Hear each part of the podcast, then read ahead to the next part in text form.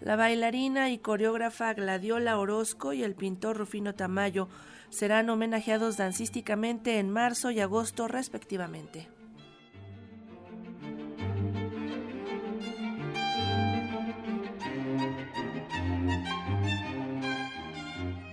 Pilares de la danza mexicana es Gladiola Orozco, cuya trayectoria será homenajeada en marzo en el Palacio de Bellas Artes, con dos piezas que combinan vanguardia con técnica, junto con Michel Descombey, fundador del desaparecido Ballet Teatro del Espacio.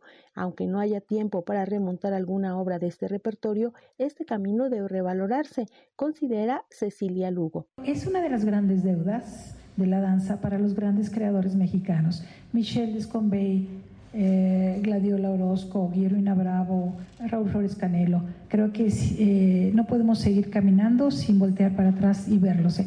Tenemos la historia de, su trabajo en nuestras venas, en nuestros pasos, en el movimiento de la danza mexicana. Eh, la maestra fue la maestra, fue una de las grandes maestras, más que como su trabajo como coreógrafa, como maestra, como era era una maestra, era una así total, o sea, te invitaba al chamaco que estaba afuera vendiendo chicles para decir, vente, vete a tomar clase de danza. Y, lo metía a tomar clase de danza, o sea, abrió posibilidades, ¿sabes?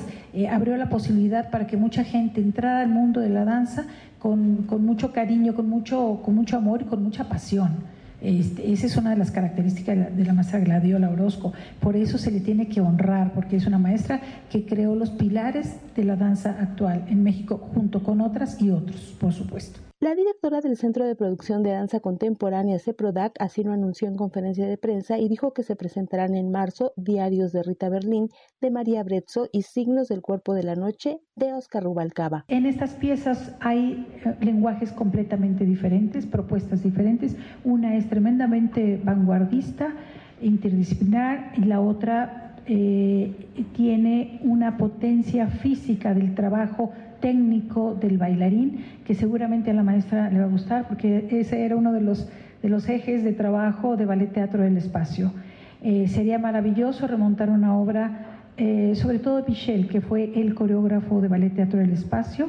Sería maravilloso a ver si, si, si se puede, si podemos, si, si se puede dejar por lo menos, sí, sería maravilloso. Para la fecha de, del estreno, mm, por supuesto que no, porque ya es muy pronto homenaje dancístico que se extenderá a la figura de Rufino Tamayo en el 125 aniversario de su natalicio en agosto, con el estreno de La Sombra del Alba que ella coordina. Vamos a hacer pequeñas piezas, cada quien escogió un cuadro, un color, parte de la vida, y a partir de ahí comenzaron a construir, estamos construyendo. Yo voy a tomar fragmentos de una obra mía que se llama Espejo de Linces, que hace, hice hace ya bastantes años, con eh, textos de Oscar Oliva, que ponen como una mesa, una mesa, siento yo, una generosa mesa o una amorosa mesa que bebe en el mundo antiguo mexicano. Y básicamente yo estoy tomando esos elementos para poder presentar en escena este homenaje al maestro Rufino Tamayo, tomando en cuenta en estos temas que él llevó a cabo en su pintura, como la dualidad, el día y la noche, la rivalidad, eh, el sol, la luna, el amor a su mujer, por ejemplo, los colores. Para Radio Educación, Alejandra Leal Miranda.